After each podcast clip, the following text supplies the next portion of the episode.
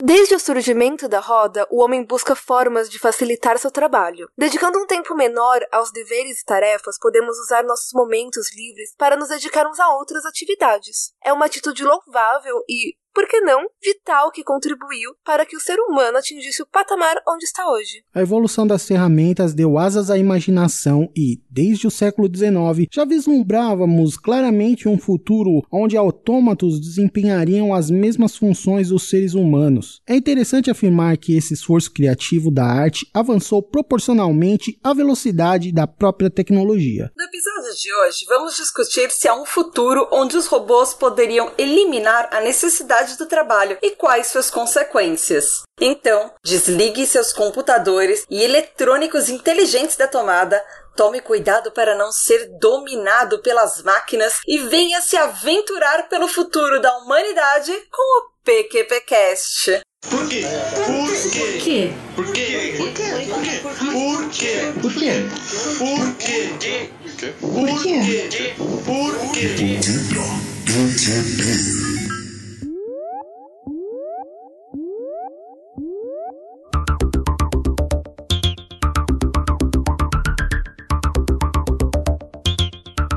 Fala galerinha pega besteira! Começando mais um De Porquê pra PQP, o podcast que explica os plot twists da vida real. Eu sou a Tata Finoto. Eu sou a Natália Matos. E eu sou o Júlio Júnior. E é isso aí, meu ouvinte! Nós estamos aqui para falar essa semana de um assunto muito intrigante e interessante que você já provavelmente pensou enquanto você assistia um filme de ficção científica, mas a gente não tá aqui para falar de ficção científica, a gente tá aqui para falar de realidade. O que, que a gente vai falar hoje, Júlio, dessa pauta que você preparou pra gente?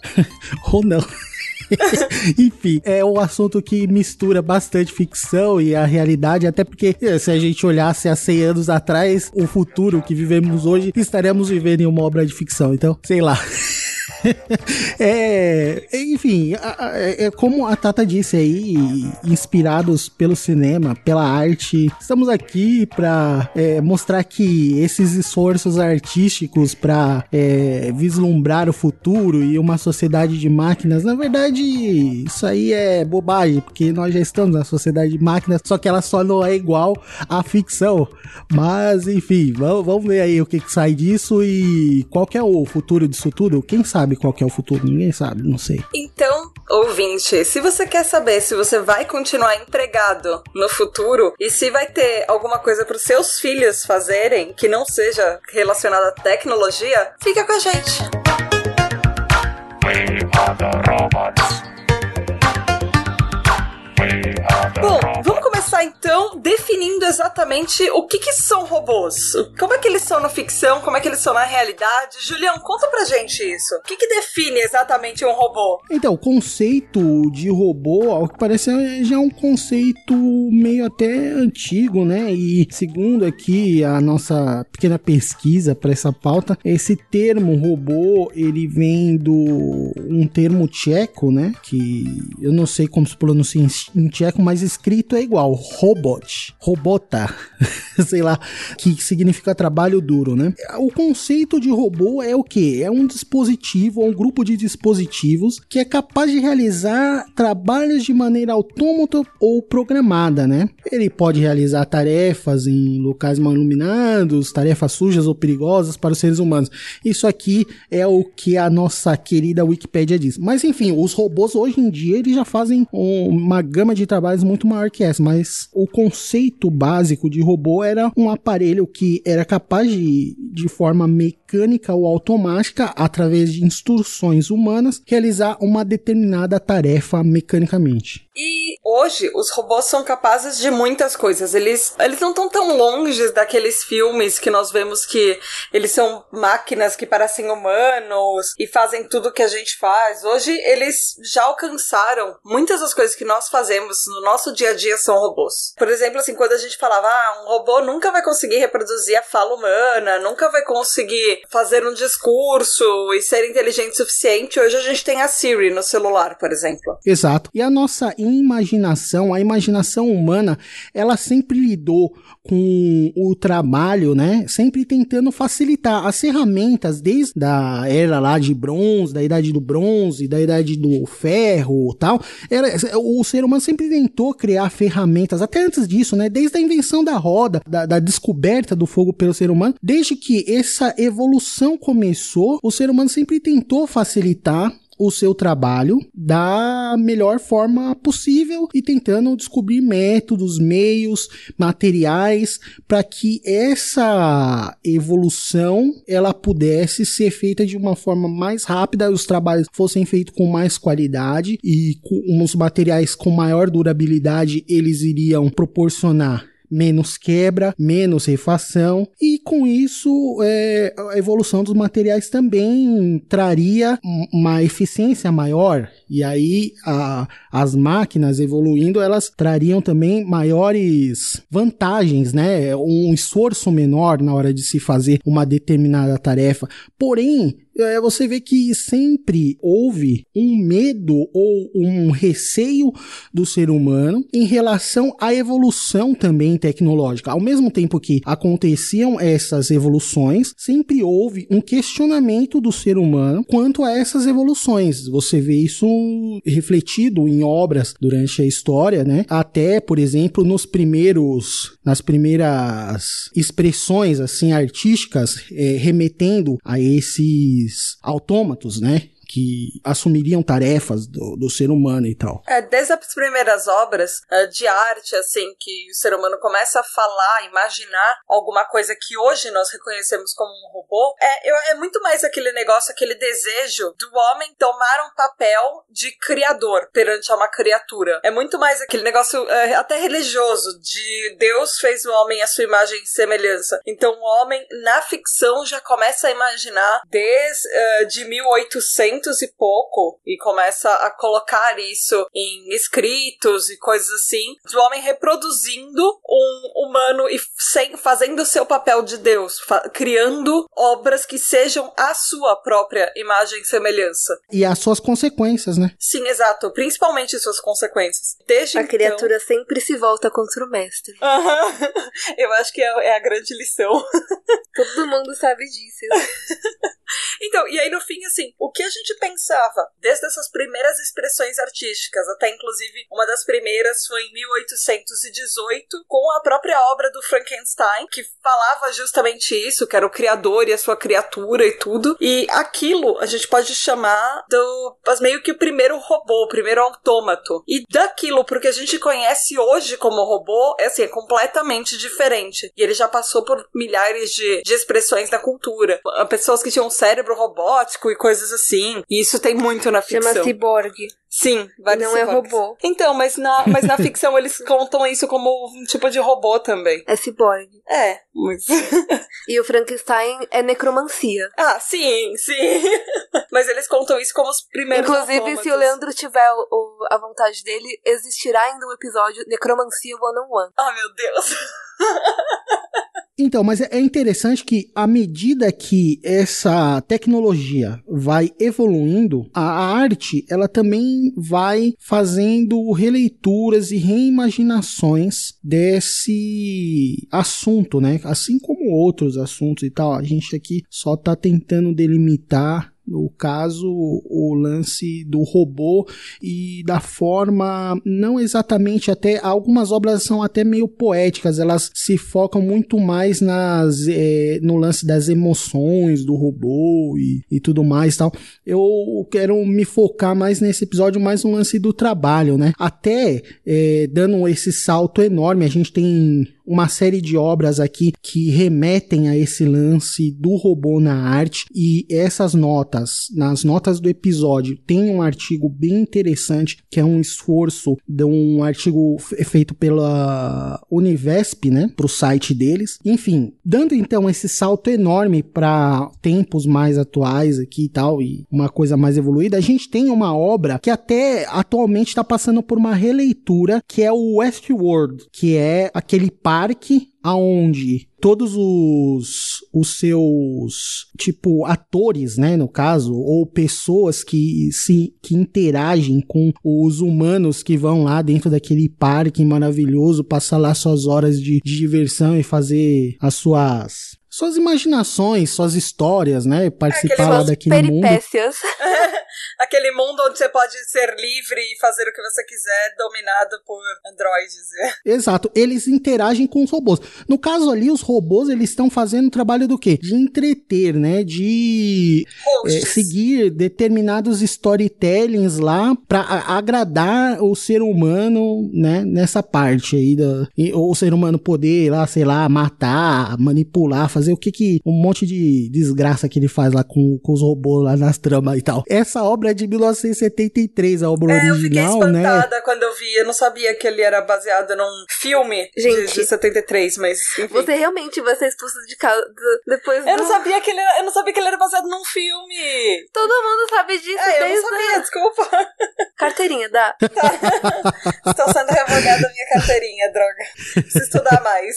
Mas enfim, e, e outro esforço, nós temos, né, por exemplo, uma obra de 1987, o Robocop, ele imaginando a, a utilização de, no caso, ali tinha um cérebro humano, né? Mas era um é um, robô é um com ciborgue. cérebro humano, exato. Obrigado, Natália. Que ele assume a tarefa de patrulhar a cidade e substituir, né, um projeto de substituição da força policial para que realizava uma tarefa perigosa. Era uma cidade com índices de criminalidade gigantescos, onde a segurança estava nas mãos de uma empresa privada, né? E essa empresa tentando diminuir custos e aumentar a eficiência, ela começa a planejar tanto é, existem dois projetos, né? Tem o do Robocop aí, que é o, o Murphy lá, e tem o ED, acho que é 269, né? 249, não sei, 229, alguma coisa com 2 e 9. Tem dois no começo e 9 no final, só não sei qual que é o número do meio.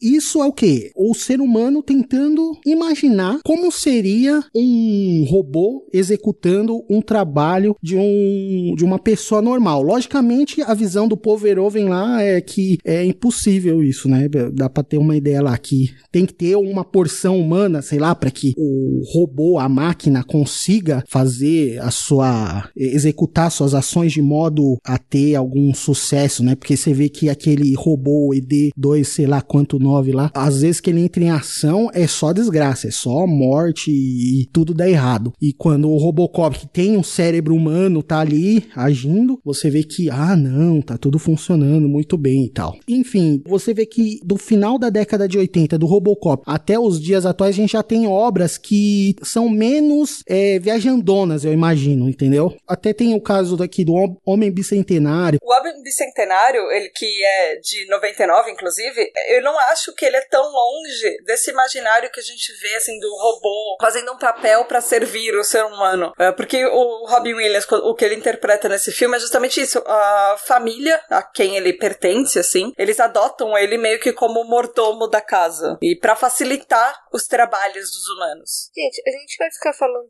o plot dos filmes mais conhecidos do mundo?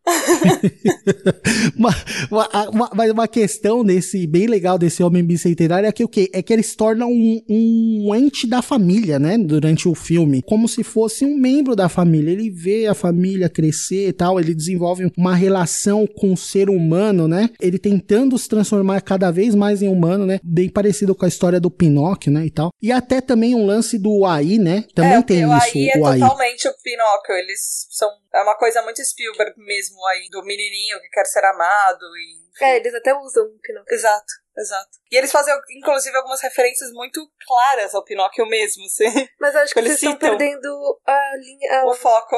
Então, não, tá bom, não. A gente vai chegar lá, Natália. Obrigado por Tá manter a chegando, gente tá atento. chegando, ok. Tá chegando, tá chegando. O que que acontece? No ano de 2014 teve um remake do Robocop, aonde além dele é, explorar esse lance do problema do homem versus máquina, ele também tem o lance do advento das novas tecnologias, dos É, drones, da usados forma na guerra, essas coisas. O que pode ser, por exemplo, o futuro das próprias guerras que a gente está vivendo agora. Exato. E o que já tem acontecido muito, né? O, o índice de mortalidade, assim, de pilotos diminuiu bastante. Hoje em dia, o uso de drones, principalmente É, pelo é exército É, ele norte-americano, é no- real. No uso de drones no- nas guerras. Exatamente. E isso também reforçado até no filme que deu origem à minha ideia de querer tentar propor essa pauta pro dia de hoje, que é o Shep, né, que também ele é um lance do da criação de um robô e da busca pela consciência lá no, no robô. Mas esse robô, ele criado para ser uma força policial para substituir os homens nessa força policial e aí dentro disso tem um monte de outros debates, né, como a consciência, até onde vai a consciência? Se criássemos uma consciência, estaríamos capazes de orientar essa consciência para que ela seja ética o suficiente, tenha valores adequados ao que nós temos e tal? E até onde não, vai não isso? O que É, que é- Não, a gente não consegue nem que o, ser humano, o próprio ser humano não tenha preconceito ele- ele mesmo. A gente não tem- tá preparado pra ensinar o robô. Enfim, o Shep Quem sabe fala o disso. robô pode fazer melhor, né? Ou não, ou como o próprio Chap, ele pode aprender errado, como aquele robô que olhou a inter... viu a internet, aprendeu tudo de errado na internet e tá reproduzindo essas merdas. Também, Que, que também. já aconteceu há pou- pouco- pouquíssimo tempo atrás. Tipo, agora aconteceu isso. Verdade. Mas o que, que é interessante disso? O- Principalmente nos últimos 31 anos, né? Assumindo do Robocop pra cá, você vê o lance da robótica e sendo discutido na arte em, em muitas obras que, pelo menos as que, em grande parte das que a gente citou aqui, que são é, de 87 pra cá, é muito voltado pra quê? Pro lance militar, né? Como as tecnologias vão É, e segurança também, né? Tanto Exato, segurança, ruas militar, policiamento. Enfim, mas você já viu algum filme tentando explorar como seria uma fábrica no futuro? Como as pessoas se relacionariam com o trabalho e esse trabalho utilizado ou facilitado por máquinas e a colaboração do ser humano dentro desse cenário? Eu acho que talvez Sim. pro cinema não Chama- pareça tão chama- interessante. Chama Bill Nye Saves the World. Que é aquele É seriado, seriado. não É, filme. Eles vão li- literalmente pra, tipo, por exemplo, aquele negócio da fazenda, que, tipo, é o futuro da fazenda, o futuro da criação de carne. Não, E é mas eu tudo com digo assim, obras de É. ficção, né? Ah, é porque a obra de ficção, tipo, ela, ela também fala da gente ir pra Marte, que, tipo, tá a anos-luz de distância, literalmente, tipo. Mas se você pega, tipo, na realidade, a gente já tem muito exemplo real. Eu acho que a gente pode, talvez, chegar mais perto disso quando a gente assiste alguns episódios daquele seriado, daquele seriado Black Mirror. Porque eles têm algumas coisas que eles extrapolam os robôs no nível até assustador, por sinal. Por exemplo, um, um robô cachorro que ele é, ele existe hoje em dia, criaram uma coisa exatamente igual. Tem um episódio do Black Mirror que ele tem aquele personagem, aquele robô, enfim, para segurança e ele sai completamente do controle. Como a Natália Famesa falou no começo do episódio, que tudo, tudo acaba por esse caminho. Tem algum- algumas coisas, assim, esse é, uma das, esse é um dos exemplos mais, ah, mais recentes que eu consigo pensar nisso, retratando o próprio, o- os próximos passos daqui pra frente na tecnologia moderna que a gente já tem. Vocês dois conseguem lembrar de mais alguns? Alguma coisa assim? Então, eu queria só citar um que com certeza não vai estar nessa lista, que é o Detroit Become Human, que é um, um videogame que lançou esse ano. É muito, muito bom e fala sobre androides é, e essa busca pela consciência, que é aquele negócio do Westworld, sabe? De você. Eu, eu gosto muito do Westworld, a conversa sobre consciência. E eu acho que, tipo, isso é o que mais faz o, o ser humano se interessar pelo robô, na parte onde ele consegue pensar por si mesmo, criar valores e criar um- uma consciência de, tipo, si mesmo e o que ele quer pra ele mesmo. O próprio Bill Nye fala assim: não, imagina, ninguém, nenhum ser humano vai criar um robô assim, ele tem que ser criado por um humano e nenhum humano vai fazer isso. Mas aí eu acho que ele se engana, porque o, o ser humano é um ser muito estúpido. e ele criaria só pra provar que ele consegue criar. Então, mas como a Ana tava falando, isso não tá muito longe da- dessa realidade. Isso tá bem na nossa porta. Já, já bateu na porta, já entrou na nossa casa e às vezes a gente nem percebeu. Nosso vizinho já, já é um robô. E, como é que é assim hoje em dia? Vamos contar assim pro ouvinte, vamos contar entre nós assim. O que que, que, que tá acontecendo hoje? Porque como mesmo a gente falou, a gente já citou alguns exemplos, né? Da Siri, aquele robozinho, por exemplo, que ele limpa a sua casa.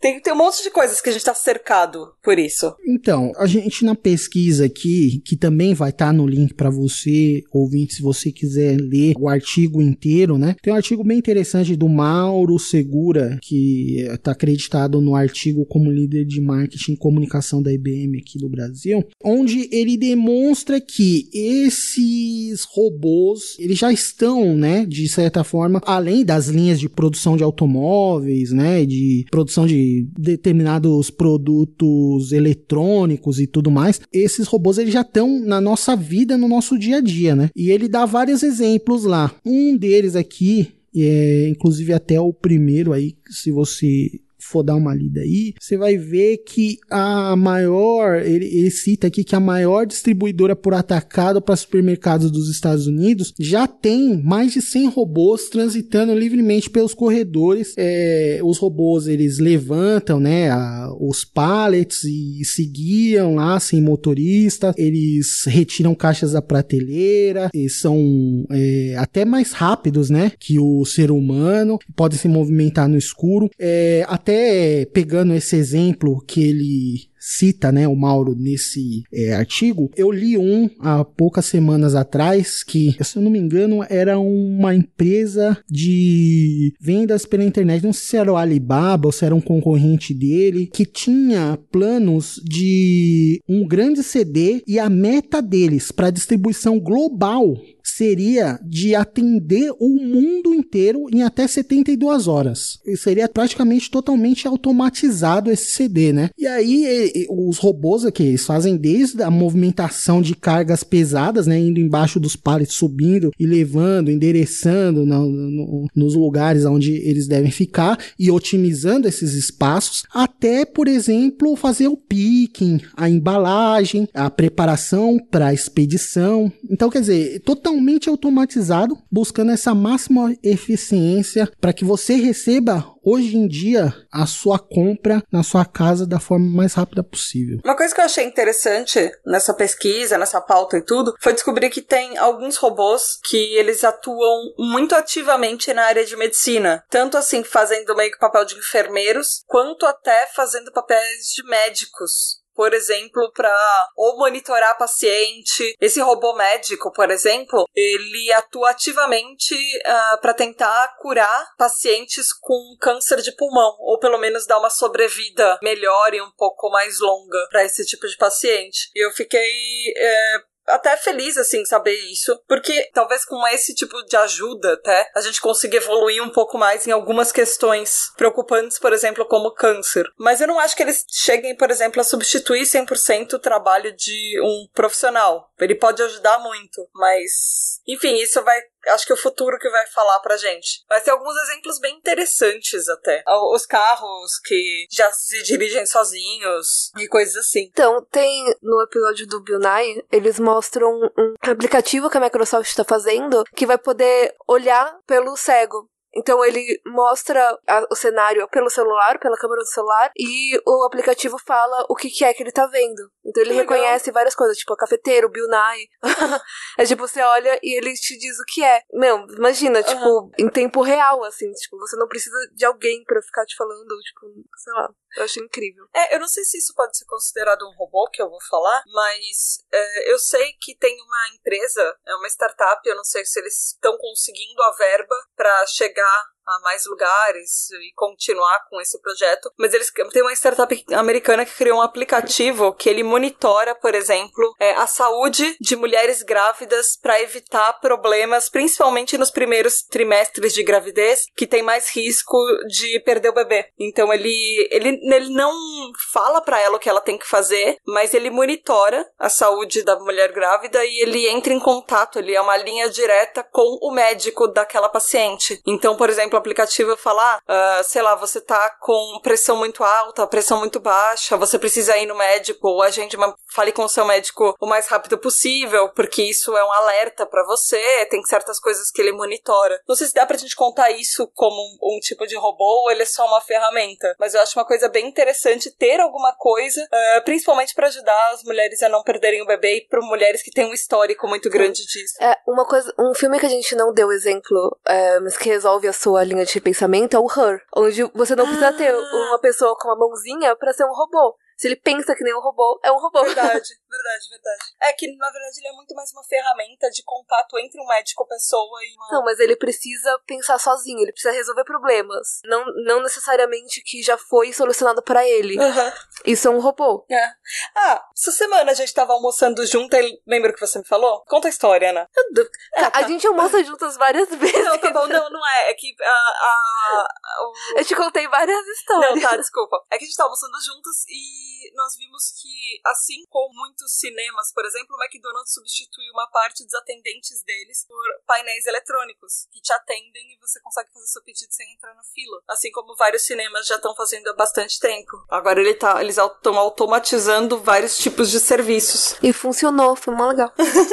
É, a tecnologia, né, por voz, é até interessante num dos vídeos auxiliares que a gente tem para você, ouvinte, se você quiser assistir depois, você via que no ano de 2006 lá o- os cientistas eles- falavam, ah, é, é muito difícil um aplicativo que reconheça e, e traduza, né, em dados a voz humana lá, compreenda e tal, vai ser uma vantagem fenomenal quando isso acontecer e quando os carros puderem se dirigir tudo mais. Aí a moça faz a pergunta no vídeo: ah, quantos quilômetros é, os carros não guiados lá andaram de tanto a tanto tempo lá? Aí o, o Google responde: é, eles andaram não sei tanto. Uma clara demonstração da compreensão, né? E a gente tá. a- a- quando a gente fala do Watson e tal, a gente fala de uma, uma inteligência mais elaborada, não sei o que. Não, isso tá no seu celular hoje em dia, é, essa compreensão da, da sua fala, do que você quer dizer. Se você ligar uma música e, e colocar lá o assistente do Google pra ouvir a música, ele vai te falar qual música que é, vai te dar links e tudo mais. Eu já pude é, verificar isso. Então, quer dizer, das coisas mais simples, né? As coisas mais complexas, os robôs já têm tomado conta aí, já estão entre nós, já estão fazendo várias tarefas nossas, já estão é, ajudando e substituindo em várias delas. E isso, para alguns, é altamente é, empolgante, né? E em outros pontos pode até ser meio perturbador e amedrontador, né? Essa substituição da mão de obra que essas novas tecnologias podem trazer para nós aí no futuro. Então, mas falando de futuro, como é que vocês acham que vai ser? Vamos primeiro falar as visões pessimistas e depois vamos falar as otimistas? Pra gente seguir numa coisa mais feliz? O que, que vocês acham? Vamos primeiro jogar, a- jo- jogar as coisas ruins no ventilador e depois Eu jogar. tinha posto o contrário na pauta. Eu, eu Tudo sei, bem, eu vamos- sei. Eu pensei no contrário só pra gente ficar feliz. a menos que vocês queiram começar pelas otimistas depois. Não, não, tudo bem, não, tem problema. A ordem dos fatores, porque no final a gente vai ter que sair palpitando, chutando aí. Aham. Então não tem problema. Vou começar pelas pessimistas então. Então, vamos lá. Quais são as visões pessimistas? Né, Julião? Os man... Apocalipse! Ah! Eu ia falar isso. Os robôs vão destruir o mundo! Vai todo morrer igual em Black Mirror. Desculpa o spoiler. Mas enfim. Se você, se você assistiu Black Mirror esperando um final feliz, eu tenho que te avisar que você tá fazendo isso muito errado. Não, Ah, tem um final feliz. Talvez dois. Mas enfim, discutível. A- além disso, pessoas automaticamente pensam em perder o emprego. Várias pessoas que vão ficar sem nada o que fazer da vida, porque os cargos delas vão ser substituídos completamente.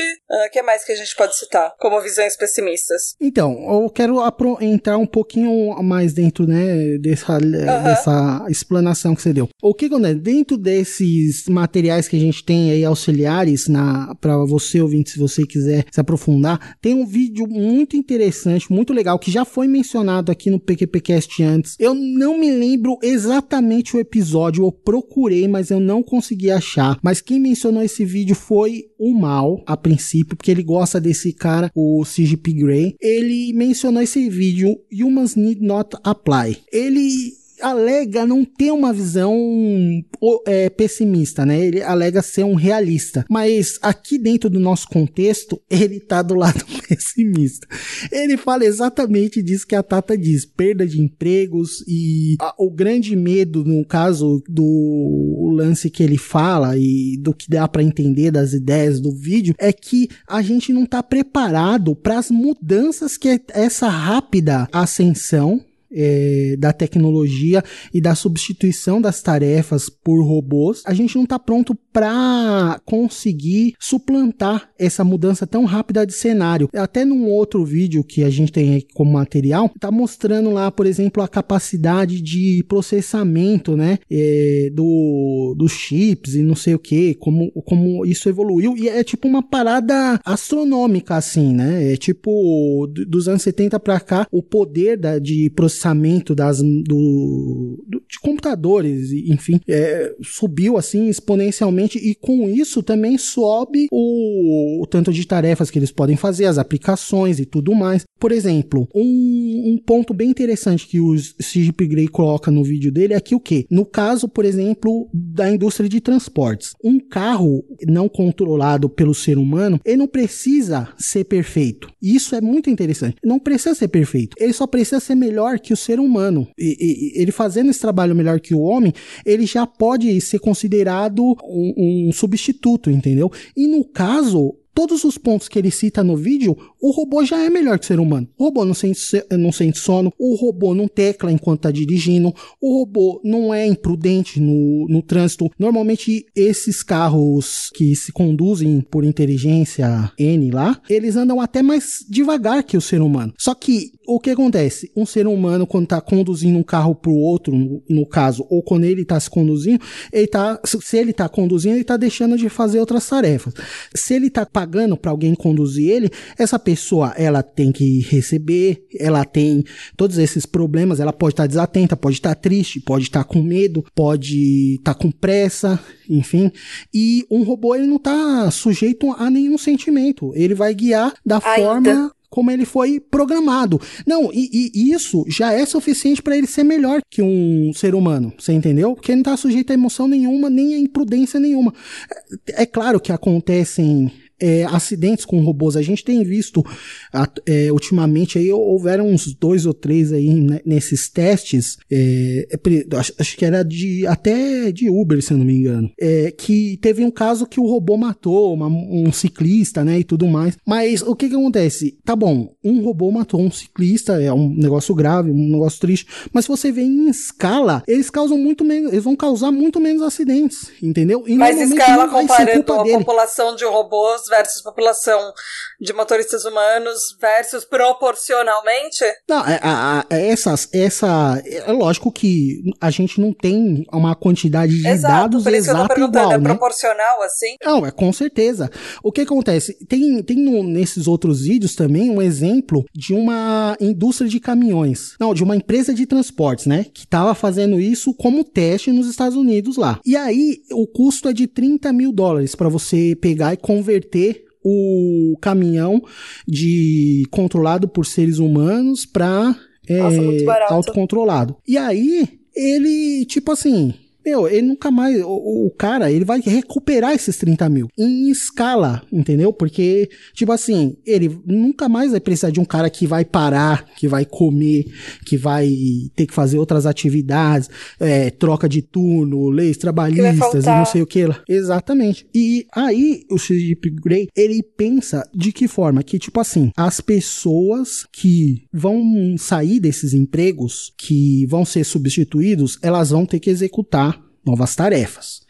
E essas novas tarefas, será que a gente está pronto a, a, pergunta até que fica é essa para ele. A gente está pronto para que essas pessoas sejam é, utilizadas em outras tarefas? Elas, será que elas vão se preparar? Será que isso não vai, não vai ocorrer de uma forma tão rápida que essas pessoas não vão conseguir entrar nos novos ramos que vão ser abertos? Porque uma coisa é certa que deu para entender por, por esses três vídeos, desde o mais pessimista até o mais otimista. Tipo assim, é, à medida que se fecham empregos, vão se abrir novas vagas em outras posições. Uhum. Sempre vão surgir novas tarefas e novas necessidades. Mas será que essas novas tarefas e essas novas possibilidades vão conseguir ser acessadas pela população que vai ter que se qualificar, que vai ter que fazer as coisas para poder estar tá nesses novos postos? Será que vai ter posto suficiente para essas pessoas? Isso é um ponto meio que é o, o negativo até onde deu para entender. Então, mas, ok, o, o, mundo não é só visões negativas, não é só tudo péssimo e horrível. E as visões positivas? E Ana, e aí? Vamos tragar um pouco de luz e esperança para esse podcast. Então, porque assim, o problema de você estar tá trabalhando num ramo e ele de repente ter um, uma mudança é, muito bruta, muito é, é, rápida, já é um problema real de muitos anos, né? Tipo, de décadas. Tipo, uhum. Você. A gente já passou por isso milhões de vezes. Então, hoje em dia, nas empresas, uma empresa inteligente inteligente, você vai sempre capacitando os seus funcionários, a sua equipe, para ela evoluir. Você vai sempre pensando que esse, essa onda eh, de novidade tecnologia, tipo, mudando totalmente o paradigma do seu trabalho, pode acontecer a qualquer momento, principalmente se você trabalha com tecnologia, que nem a gente com site e tal. Um dos maiores exemplos que você tem é da, das pessoas, vai, tipo, do jornal pro rádio, do rádio pro YouTube, tipo, a própria é, é surgimento do iTunes. E esse negócio, tipo, por exemplo, exemplo, do Netflix. E todo mundo, por exemplo, a, a Blockbuster sumindo. Tipo, isso acontece muito. Eu tenho uma cliente, por exemplo, que ela trabalha com design de interior. Durante, tipo, sei lá, mais de 10 anos da vida dela, ela trabalhou com fotótica. Tipo, para as pessoas. Porque era, tipo, super é, é, novidade você poder revelar as coisas no lugar. Antes você tinha que mandar correio quase para ser revelado e levado para você de volta. E durante 10 anos, tipo, mais isso foi, tipo, uau, novidade. E de repente morreu, porque, tipo, agora eu tenho celular e. É, e as pessoas é, quase não revelam mais foto. É, é tipo, é outra coisa, entendeu? Então, isso acontece sempre. Uma empresa inteligente, ela capacita as pessoas sempre pra mudança, tá sempre incentivando elas a estarem antenadas e, e, estudando mais e aprendendo mais. Não deixar as pessoas se acomodarem, porque na hora que chega a mudança, vocês têm pessoas inteligentes, tem pessoas que conseguem se adaptar, que conseguem aprender a novidade e conseguem evoluir em cima. Que é o que a gente faz, a gente tava fazendo, uhum. inclusive, no último final de semana aqui em casa, é. Tata. Mas, e aí, Julião, o que, que você traz de positivo pra gente também? Como é que é uma visão otimista desse mundo? Com robôs e com tecnologia aí? Então, a, a visão otimista é exatamente essa aí que a, a Natália passou, que, tipo, a cada nova necessidade ou algo, por exemplo, a tecnologia evolui para atender uma necessidade e as pessoas que faziam essa função elas ficaram desempregadas lá, sei lá. Aí elas vão, elas, elas precisam estudar tal, mas elas vão se recolocar e existem novas áreas, por exemplo, é, na área de segurança. Vai se exigir menos, cada vez menos pessoas para é, fisicamente controlarem os acessos, é, verificarem coisas, cuidarem da segurança de condomínios, não sei o que. Mas, por outro lado, a demanda de pessoas é, especializadas no mercado de segurança para criarem sistemas, entenderem como aquilo funciona e instalarem esses sistemas, mapearem tudo, essas necessidades elas se abriram. Então, essas pessoas podem tomar posto de trabalho nesse novo lugar. Um exemplo que o cara, num dos vídeos aí que a gente vai deixar de auxiliar a nossa pauta de hoje é um exemplo de automação de da casa, né? Tipo é, iluminação, câmeras, porta, aquelas persianas que abre sozinha, não sei o que. O cara tava citando que o mercado disso é praticamente deserto, não existe. Tem pouquíssimos, né, especialistas nisso. E aí isso é uma área que ainda é, muito cara, mas que as pessoas que têm acesso e têm dinheiro, elas têm disposição em gastar nisso. Elas precisam de pessoas que estejam especializadas para cuidar desses sistemas, para orientá-las como elas devem fazer, como integrar os sistemas dentro de uma determinada residência. E é, esses profissionais hoje em dia são muito raros, entendeu? Então, parece que tem um, um amplo espaço. Eles deram outro exemplo lá de impressão 3D que evolui cada vez mais, os materiais são cada vez mais baratos. Atualmente dá para você fazer uma obra que anteriormente você teria que é, contratar um artista e que ia demorar uhum. muito tempo. Se você tiver os sketches, você consegue fazer a obra num custo ainda alto, mas menor que de um artista. E, é, e não é só arte, né? Menor. Uma das coisas mais, útil, mais úteis de uh, impressão 3D que eu já vi é que já, já, já fizeram uma casa só com impressão 3D e a casa foi inteira construída pela impressora, para uma impressora mega gigante. E uma coisa uhum. muito, muito legal é, que eu descobri é que existe uma, uma empresa que ela é de impressora 3D e ela se especializou em próteses para crianças. E, e, eu acho que eles estão começando a fazer para adultos também, mas é lindo isso pensar que tipo uma criança que nasceu sem o bracinho ou perdeu o braço ou a perna, eles é, é possível agora é, fazer isso de uma forma até mais acessível uma prótese que pode custar muito menos do que uma outra prótese é, de uma outra, de uma outra tecnologia que eles usavam. Sim, sim, é vantajoso, é, é fantástico. O, a gama de possibilidades que é, a tecnologia aí pode oferecer, né? Inclusive, tinha um programa social desse nível aí que você está falando, de próteses para crianças, só que para crianças necessitadas, né? Então tinha um programa social, acho que é até brasileiro, viu, sobre isso. Eu só não tenho ele aqui em mãos para comentar com o ouvinte, mas que tem, tem sim. Bom, o lado otimista é esse, entendeu? É que, tipo, não vão acabar os empregos, é, o pessoal que contesta e que acha que isso está acontecendo rápido demais, eles estão sendo pessimistas, porque a gente já passou por isso antes. É basicamente é o que a Natália disse aí anteriormente. Eu só tô encerando aqui e, e inventando mais assunto. Enfim, vamos logo seguir. Cala a boca, Júlio. Mais alguma coisa positiva? Youtubers não existiriam sem avanço do, é, de então, Mas youtuber, não, calma, tem os youtuber é pro bem e pro mal, né? youtubers falando bosta. então, é os dois. Eu deixei pro final que é positivo e negativo, ah, depende. Verdade. Podia ter um robô que controlava bosta de youtuber. Tipo a Block.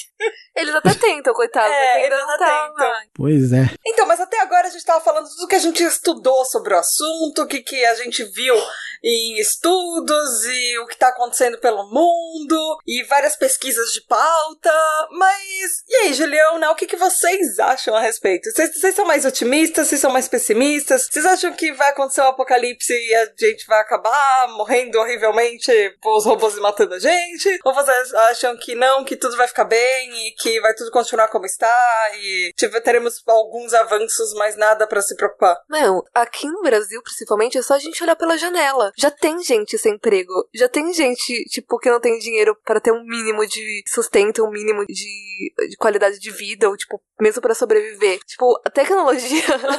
ou não. É tipo, enquanto não afetar o bolso do, de, das pessoas que realmente são milionárias, zilionárias, sei lá, tipo, tanto faz. Tipo, não, nada vai mudar. Tipo, vai avançar tal. Se for bom para essas pessoas, se não for bom para essas pessoas, provavelmente essa tecnologia vai ser cortada que nem o negócio da energia elétrica por ar, que a gente tinha toda a possibilidade de fazer isso, mas não interessava para as pessoas que tinham as verdade, empresas. Verdade. Então, eu também, eu também acho muito isso, sabe? Que, assim, se a gente for olhar fora do nosso umbigo, aqui mesmo no Brasil, tem gente que, assim, primeiro que não chegou nem a 50% da população que tem acesso a computador e internet. Ainda não chegou nem a 100%, nem 50%. Mas se a gente parar pra pensar que dentro do nosso país, dentro do nosso próprio umbigo, tem gente que não tem nem luz elétrica ainda em casa, sabe? Que não tem saneamento básico porque não chegou na casa dessas pessoas, não chegou não, luz na elétrica. Rua, na rua atrás da minha casa tem gente morando com pedacinhos colados de, de outras coisas que eles acharam na rua e fizeram uma casinha. Tipo, é, sério, é, tipo, o, robôs ou não, não vai fazer a mínima diferença para essas pessoas. É, eu acho que assim, pra talvez algumas pessoas automatizem muitas coisas, mas aqui no nosso caso, no nosso,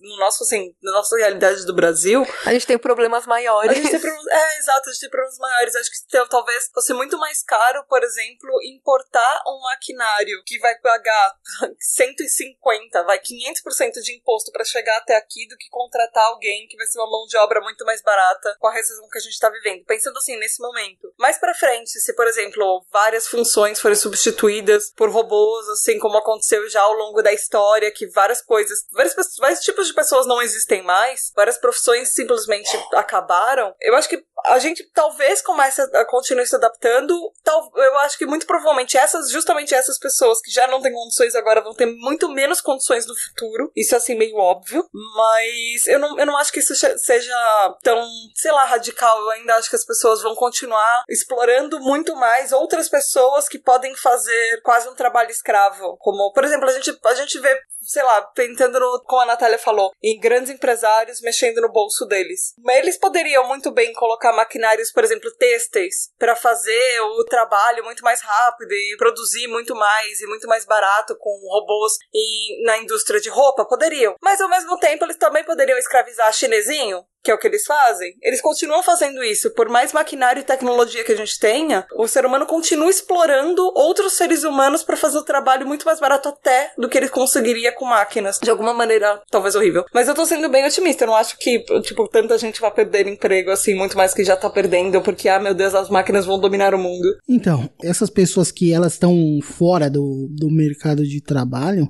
esse número, ele pode ser muito maior.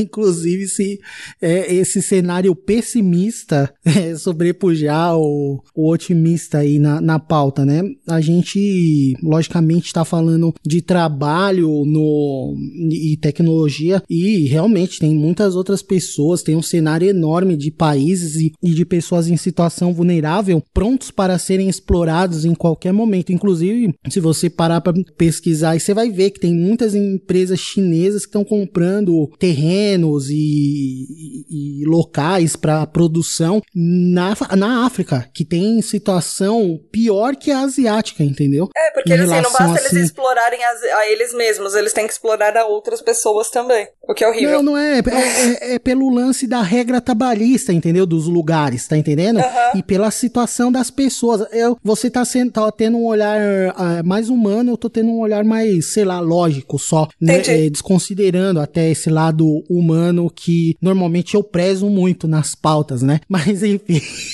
o que, que eu tô querendo dizer é o seguinte, e tipo, eu, eu, eu fico meio.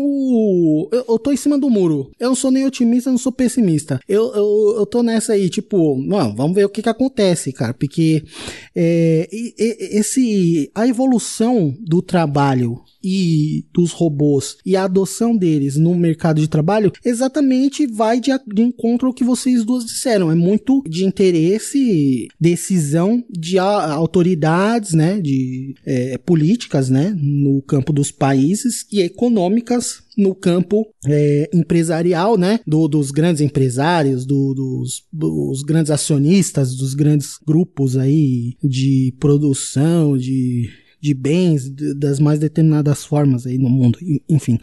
Mas um ponto bem interessante que é, vai até um pouco mais além do delimitado por mim dentro dessa proposta de pauta é o lance de como as empresas e de como essa visão empresarial ela tem sido até certo ponto ainda calcada numa forma de trabalho antiga, entendeu? Tem uma entrevista bem interessante, é, eu vou até depois acho que eu vou adicionar na pauta final aqui, que é com o Domênico de Masi no Roda Viva em 2013. Engraçado, vocês vão dar muita risada lá, porque em 2013, em janeiro, ainda não tinha acontecido todas aquelas jornadas de junho, não tinha acontecido aquele lance do, é, da, dos protestos por causa dos 20 centavos, que depois virou é, aquela coisa toda e que desnudou a podridão do país e, e enfim, é, a briga política que virou e o caos, né, meio que a gente entrou. Mas enfim, essa entrevista dele é bem interessante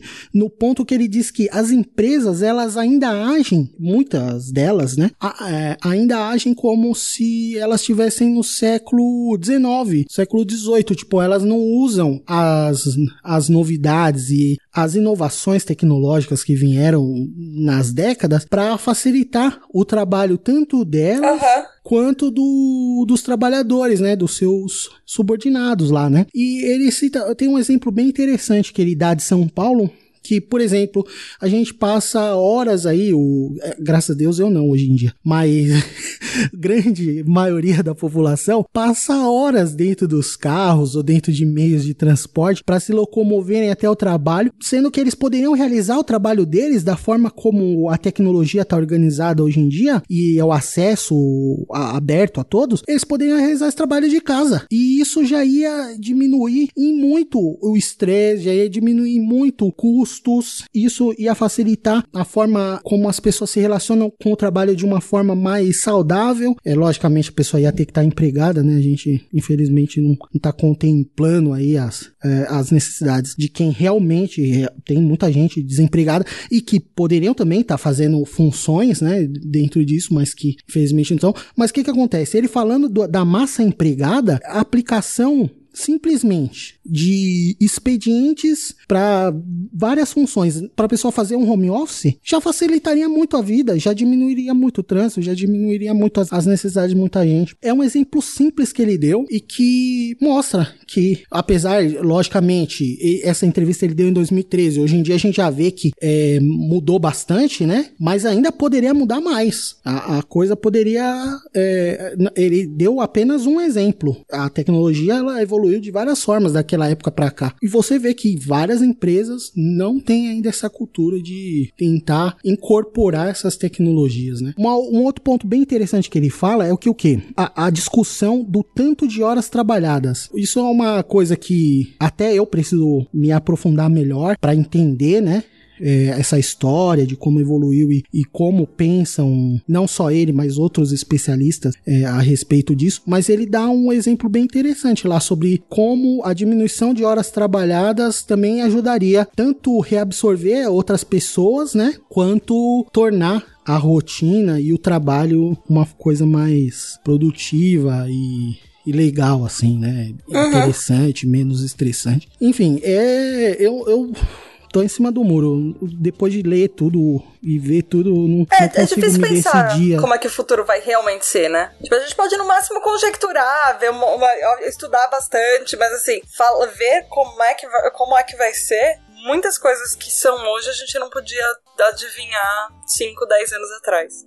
e, e se você ver essa entrevista dele pro Roda Viva, você vai dar muita risada, porque, putz, Exato. grila, ele tá falando o Brasil como um exemplo de como que o Brasil tinha uma obrigação de criar um novo modo de trabalho e oferecer isso ao mundo, porque era um país que tava aí e tal. Aí depois veio as jornadas de junho, veio tudo esse lance aí. O Brasil hoje em dia é o país que, pelo menos a percepção geral das pessoas, é o país que tá no caos, né? O- Aham, o ser humano normal aí. E, e é muito engraçado. Você tem que ter. Eu, eu- eu- eu- vou colocar aqui na, na pauta final aqui do- do- dos links pra ser publicado. Vocês têm que ver isso. É interessante tanto pelo ponto de vista dele, os conceitos, quanto também esse lance viajandão dele lá, que ele tava achando que o Brasil tava uma beleza e todo mundo tava achando mesmo. Aí depois, sei lá o que que aconteceu. E tamo aí hoje. Olha, só pra deixar muito positivo, já, é- já seria muito legal se vários motoristas de Uber fossem substituídos por,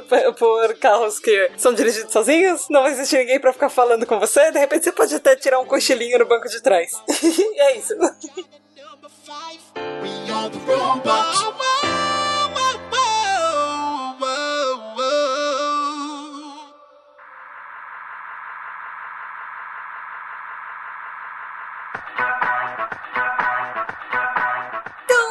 Isso aí, meu ouvinte. Se você vai deixar seu computador trabalhando sozinho por você, enquanto você vai se divertir e fazer outra coisa e se atualizar e eh, de repente exercer uma outra função que você vai ser essencial, deixa a gente saber como é que faz, Julião. Bom, você não pega nenhum robô, não pede pra ninguém teclar pra você. Vai você mesmo carta. lá. Exato, é isso, é uma carta. o telegrama. É, escrita de próprio punho.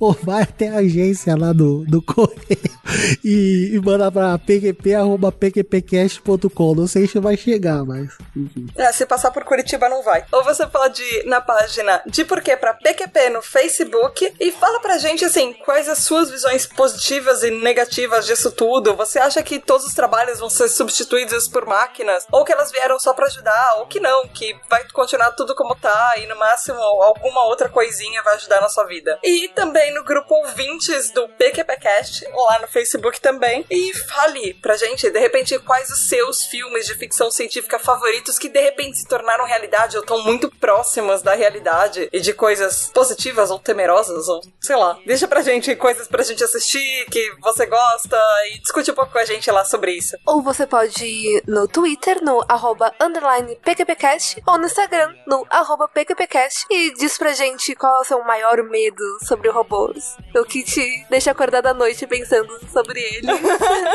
Por favor, nada dirty. Júlio, Ná, vocês sabiam que se vocês forem lá no site do pqpcast.com e derem like em cada post, um futuro apocalíptico com robôs deixa de acontecer? Uhul! Yay! Mas nada de criar robozinho pra dar curtida lá no site, hein? Por favor. Eu não iria me opor. Não, tá, tá. Vai fakear, vai falsear as, as estatísticas. Então vai lá você também, meu ouvinte, cria um bot pra curtir todos os posts do site do PQPcast. A Tata vai ficar feliz aí, ó. Já deu pra perceber. Né, Julião, quem a gente vai mandar pra PQP hoje? Ah, eu acho que eu vou mandar pra PQP ah, aquelas pessoas que se aproveitam das outras, Ah, assim, da, da falta de emprego, eles se aproveitam das necessidades mais básicas do ser humano, justamente pra se aproveitar dessas pessoas. Eles justamente pra explorar ao máximo possível de outros seres humanos cruelmente, ao invés de usar, sei lá, a tecnologia pra ajudar as coisas a melhorarem, eles usam a- as capacidades deles pro mal, de, de fazerem coisas com que o mundo fique ainda mais horrível. isso aí. Júlio? Eu vou mandar pra PQP minha pauta, porque tem um monte de gente sem trabalho. Eu tô falando de futuro do trabalho aqui, de robô. Sendo que tem um monte de gente desempregado. Vai pra PQP, Julião, com essa pauta inútil. Que horror! Que horrível, Júlio, menos! É, uma, você deixou uma dica. Pessoas que estão sem trabalho, de repente, se você aprender programação de robô, você pode ter um futuro aí. é isso aí, galera. Beijo da Tata e até semana que vem. Tchau.